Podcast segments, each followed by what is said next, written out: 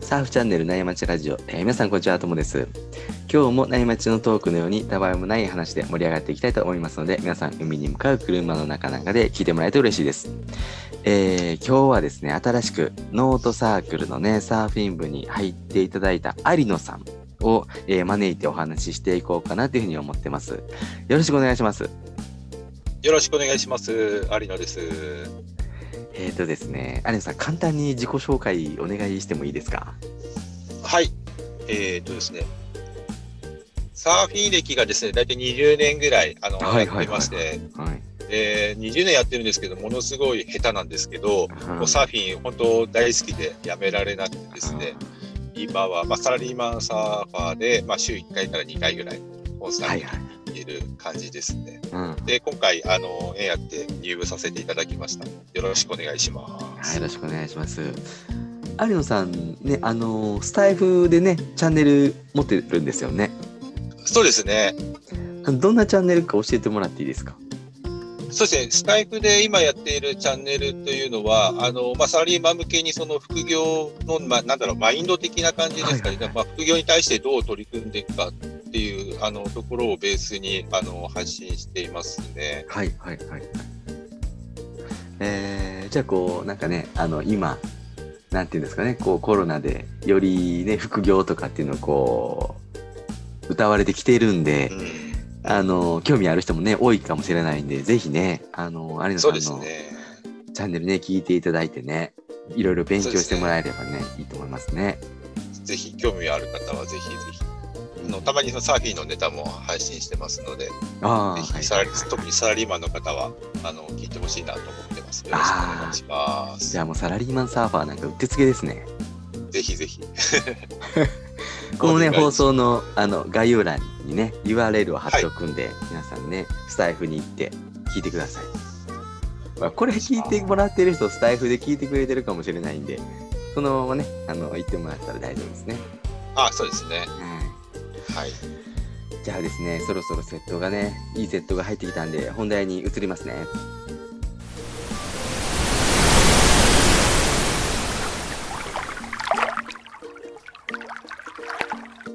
えー本日のテーマですね有野さんとサーフィン YouTube を見ると海に行きたくなるよねっていうことでねサーフィンの YouTube について話をしようと思ってるんですけど有野さんはね、どんなチャンネルよく見ますか？そうですね、YouTube チャンネルで、いもう入り口はね、あの昔、その両チャンネルっていう、あのあの千葉北メインで動いてた、最近あんまりちょっと更新してないみたいなんですけど、はいはいはい。そこが結構入り口で YouTube、サーフィン見るようになって、はい。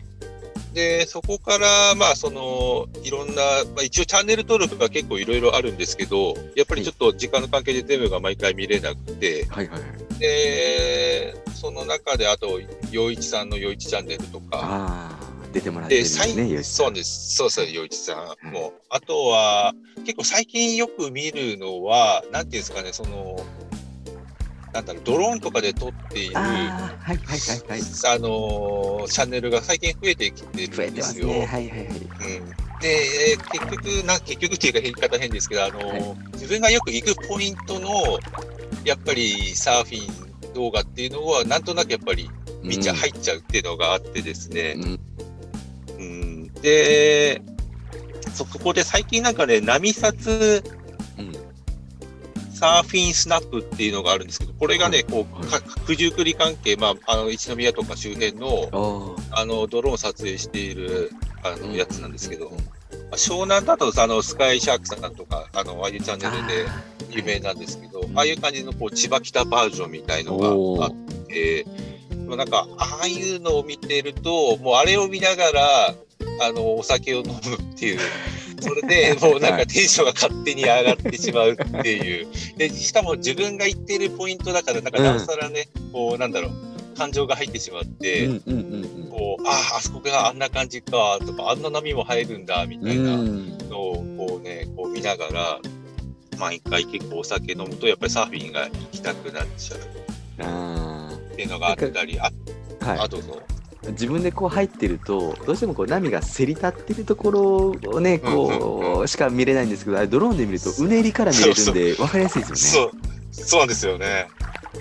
で、すドローンとかで見ると波なんかめちゃくちゃよく見えるんですよ。見えますね。そんなそんなにいい波だった、あ、あそこポイントはそうだったっけなっていうぐらい、なんか波がよく見えちゃったりして、うんで、結構そのドローンで上から見るから、なんとなくね、地形もあの場所が見えたりするんで、あ、あそこの辺が今はいいんだみたいなのが見えたり、結構勉強にもなったりするますかね。しかもあのプロの DVD とかだとまあなんかこう見慣れてるんですけどあれドローンの撮影とかって素人が乗ってたりするじゃないですかそうそうそうそうそうそれがねまたねあの 行きたくなるんですよね見ててそうなんです。それがね、私には刺さるんですよ。そこ抜けられないっすよねやっぱりみたいなそうそうそう。あ、やっぱそうなっちゃいますよね、みたいな。わかるわかる、みたいな。あーその波で逆行っちゃったんだとかそう そうそう。あ、それ俺と一緒だっていう感じで、それがね、また見ててね、行きたくなりますよねむんですよ。そうなんですよ。やっぱりプロだとね、なんか自分とやっぱ全然違うのうで、んなんかこう、なんだろう。照らし合わせができないことがあったりするんですけど、うんこう、ね、素人の人がやってるのって、ね、なんかやっぱりなんか面白いんですよ。うんそうですね。まさにそねのトモさんのおっしゃる通りです。ね。それが一番、やっぱりポイント2つかもしれないです。ね。その自分がよく行くポイントっていうのと、はいこう自分に近いレベルの人のこう動画が見れるはいっていうのがこう見入っちゃうポイントかもしれないうんです。ねいやそうです。よねなんか他にああ何です。かあどうぞとそうですね。あと他にだとやっぱりその千葉北っていうはい。のがやっぱりポイントになってきたしまうんですけど、はい。あのレイジーボーイスキルさん、あのシトさんのやつですね、チャンネルで、別チャンネルで死闘道場っていうのもあるんですけど、あありますねありますね。はいはいそうそう、あのレイジーボーイスキルっていうのは基本的に死闘さんがこう何も特に喋らずに、ただひたすら波、こういろんなボードを、はい。あの自社ブランドの板を使ってこう波乗りをしている動画なんですけど、おおやっぱそれを結構やっぱり千葉、なんだろう、片貝なんですけどねうん、メイン、あの、あの、なんだろう、あそこ、お店が片貝にあるんですけど、はいはいはい。えーだから多分、その、たまに私も見かけることがあるんですけど、よくあの片貝に入るんではいはいなんでそういうのを、まあ、あの実際に見た人の YouTube ととまたさらにね、こう親近感が湧くというか、そうそれで見ちゃいますね。すごいファンですね。首藤さん落ち着いてて大人サーファーはね見やすいですよね。いや、いいと思います。すごい大人サーファーにはかなりいいと思います。うんで、なんかね、あれなんですよ。あの、アメ車のマスタングで来るんですよ、黒の。えー、ああ見たことあるめっちゃ、めちゃくちゃかっこいいっすよね。おーっつって、チャーにアメ車のマスタングで来るんだっていうね、あの辺のセンスが、おしゃれ、おしゃれなんですよね。うんうんうんモデルさんとかもやってるみたいで、あそのなんか生き方スタイルがすごいかっこいいなと思って、あうんこう見ちゃいますね。あで、やっぱりなんか、その、間近に見、そのポイントがたまに被ると見見るんですけど、まあはい。当然プロなんであれですけど、やっぱうまいですよね。なんだろう。難しいことを簡単にやっちゃいますよね、プロって。ねうまいですよね。うん同じ波に乗ってるとは思えないですね。そう、そうなんですよね。そこがまたね、悔しいところなんですけど、やっぱあり、でもね、さいなんだろう、最近は、その昔はやっぱ上手くなりたいっていう、はいはいはいはい。バチコン、バチコン当てたいとかあったんですけど、最近はのその意欲意欲がなくなったっていう変ですけど、あはいはいはいはい。もう、もうなんかな長くまったり乗れれば、それでもう最高っていう感じに最近はなってきましたうね。ん。いやわかりますねそんなに大きいサイズじゃなくていいんでっていう。う。ん。大きいせもう乗りやすくて。長く乗れるやつ。な長くそう。もう面が綺麗でそんなサイズがなくていいんで、長く乗させてくれたらもうそれでお腹いっぱいです、そうですね。そそんな感じで。すね、でもあれなんですよね。あの結構やっぱりいい波に出会えるってそう毎日入ってるわけじゃないから、はい。週1回に1回のペースだとやっぱ年1回2回とかぐらいしかうん。なかなか当たんなくないですうん当たんないですね。そうですよね。しかも空いてないといい波だったとしても乗れないんで。そうなんですよね。はい。だそう考えると確率がやっぱりすごい狭まるんですよね。いいなそうなん人がいないっていう環境を手に入れるために。うんやっぱやっぱ自分が乗れる最大のサイズから ワンサイズ落ちてるぐらいで綺麗な波が 来てくれるとそうですね。